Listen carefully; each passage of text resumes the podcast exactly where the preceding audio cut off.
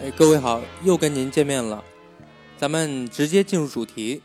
上回节目讲到唐太宗地府还魂，整个过程充满了有计划、有预谋的痕迹。那么，到底这是不是一个阴谋呢？我这么跟您说吧，如来想要往这边传经，找当地的人支持这个行动，找谁呢？都不如找皇帝。你想啊，皇帝要是打算传这个经，要这个经，其他人敢说个不字吗？所以说，找唐太宗去促成这件事儿，一定是经过策划之后的。那么，怎么能让皇帝心悦诚服的去促成取经这件事儿呢？好，找泾河龙王当个幌子，反正龙王注定是死，那行，放你出去给我祸害唐太宗去。生死簿上写明了，龙王注定死于人曹官之手。既然不是枉死，肯定也不是无处收管的。既然不是无处收管，那么他还能出来闹鬼，一定是有人放出来的，默许他出来搅闹唐太宗的。终于把这位唐太宗弄得一命呜呼，下了阴曹，判官接阎王请，这明显都是提前都已经知道他要来了。早就准备好了，路线行程也替唐太宗安排好了。鬼门关、森罗殿、背阴山、奈何桥、枉死城，一路上让李世民看看到底有多少鬼等着向李世民索命。这下可把李世民吓坏了。人们最害怕的死，这时候反而不恐怖了。恐怖的是什么呢？死都死了，到了阴间还得被一群鬼群殴索命。死都死不踏实，这李世民能不怕吗？对李世民来说，有办法解决这个事情吗？有。把李世民吓唬的差不多了，判官告诉李世民，做场水陆法会，超度这些恶鬼，就全解决了。也就是说，让李世民来体验一下地府一日游，看见没？别以为你做了皇帝就没人敢动你了，阳间没人治得了你，阴间大把的人。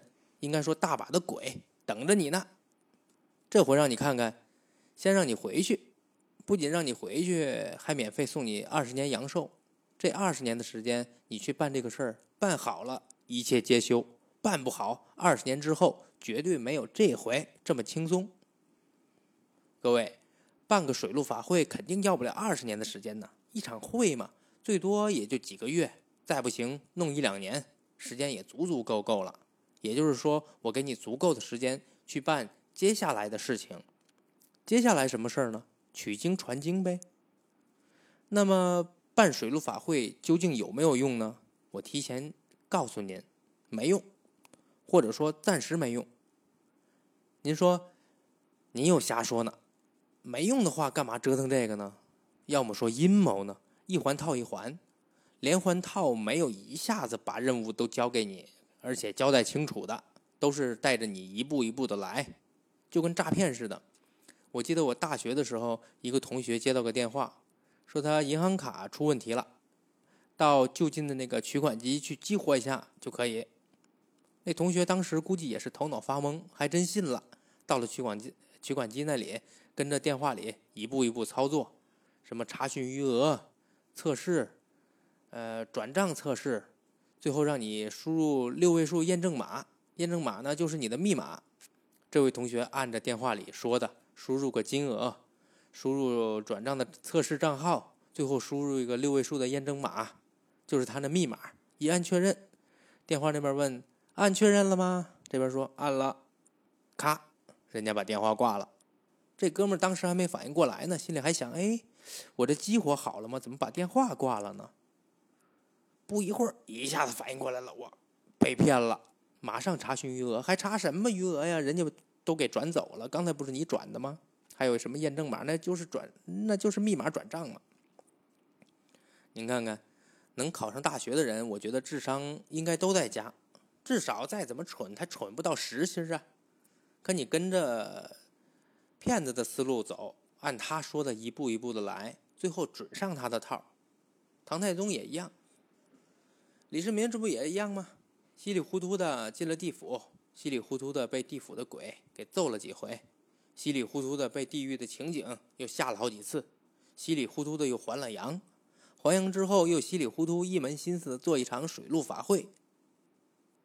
您还记不记得李世民在王死城那里遇见了一群尸身不全的孤寒恶鬼？判官说：“您得给他们点钱财，才能过去呢。”得知在阳间有个人叫项梁，呃，之前上期节目咱们说了，河南省开封府人士，在地府呢，在地府存了十三库金银，先跟他借一库，施舍给这些恶鬼们。太宗还阳之后，就派尉迟恭、尉迟敬德去河南开封，找这位项梁还他一库金银。尉迟敬德找了。有一段时间，找到了，找这人一看呢，原来是个卖水为生的老头儿，妻子呢在门口街市卖些乌盆瓦器，也就是卖些锅碗瓢盆日子过得挺苦。但是老头儿心善，平时总斋僧布施，偶尔还买点金银指定烧到阴司去，烧了烧来烧去就攒下了这十三库金银。尉迟恭说明了来意。把事情的经过一五一十这么一说，说皇上派我来还你这一库金银，老头都吓傻了，哪敢要这个钱呢？再三的推让，尉迟恭没办法，写了封奏折，差人向李世民启奏这事儿。李世民一看奏章，说不要钱，那这样吧，用这个钱呢修个寺院，旁边盖个生祠，就当还他们了。尉迟恭接到圣旨，找了一大块地方，有五十亩宽阔，盖了一个寺院，旁边立了项梁老两口的生祠，生祠就是给活着的人立的祠堂，也受人香火。盖的这个寺庙呢，叫大相国寺，《水浒传》里头鲁智深倒拔垂杨柳的地方就是这个大相国寺。后来还有刘全献瓜、李翠莲借尸还魂，这些呢都不太重要。我给您简单一提，就不细说了。您感兴趣的话呢，可以去翻翻原著，都挺有意思。唐太宗和大臣们商议举办水陆法会的事情，先出榜招僧吧，让当地政府推举当地有道的高僧。最后选出来是谁？不用我说，肯定是唐僧啊，这部书的主角之一。到底是怎么推选出来的？为什么选唐僧？以后的节目我再跟您细聊。今天咱们先聊水陆法会的事儿。简单讲，讲经台呢也造好了，各地的僧人一共选来了一千二百名，应用之物全部备妥，准备开始七七四十九天的水陆法会。刚才跟您说了，水陆法会根本不管用，超度不了恶鬼，为什么呢？哎，您别着急，我马上跟您说。法会当天。唐僧带着选出来的其他一千二百名高僧，在长安城的化生寺开演诸品妙经。李世民乘着龙驹凤辇，携带着文武百官一起来到了化生寺。唐僧会的真多，法台上一坐，念了一阵《受生度王经》，弹了一会儿《安邦天宝录》，又宣了一会儿《劝修宫卷》，大伙儿都听得入神呢。下面来了一个赖头和尚，指着唐僧说：“那和尚，你谈了半天，只会说这小乘佛法，可会大乘佛法否？”唐僧挺恭敬，下了法台，施礼说道：“我们讲的都是小乘佛法，这大乘佛法是什么，还真不知道，您多多指教。”赖头和尚说：“你这小乘佛法，渡不得亡者升天，只可……”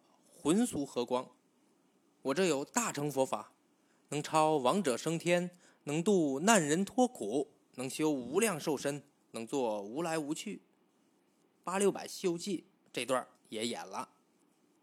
你那小乘教法只可荤俗和光，我有大乘佛法三藏，能超亡者升天，能度难人脱苦，能解。百厌之劫，能消无妄之灾。还没等唐僧说话呢，李世民马上过来了。和尚，你这大乘佛法所在何处？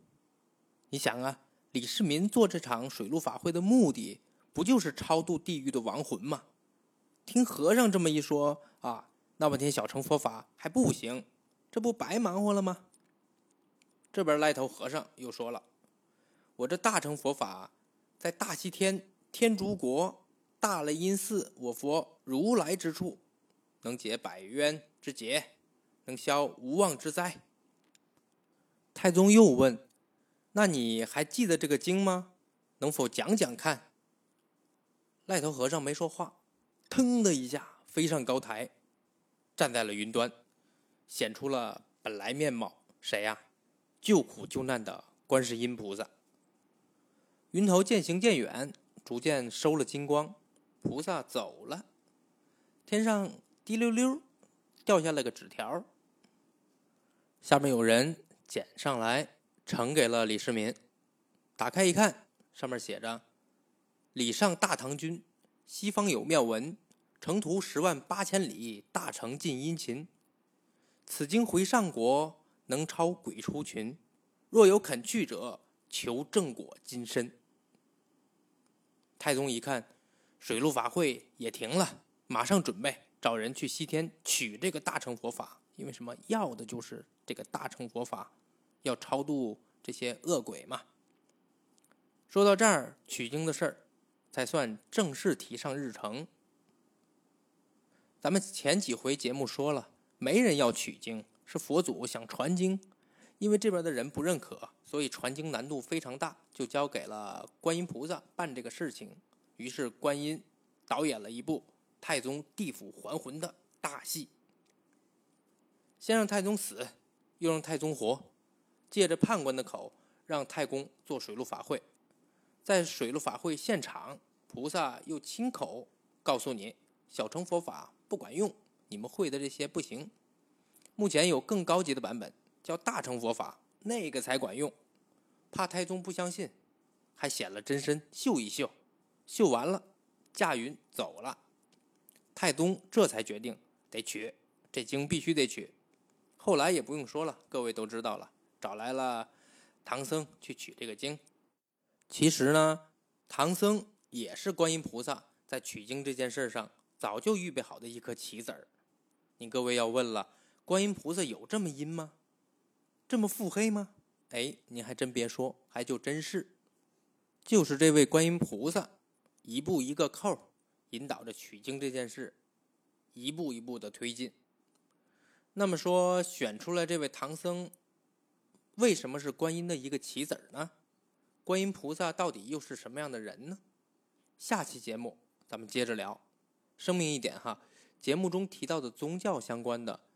呃，都是《西游记》原著而言的和现实中的宗教没有关系，所以您千万别对号入座，说我毁僧谤佛，这个罪孽太深了。得嘞，咱们回见。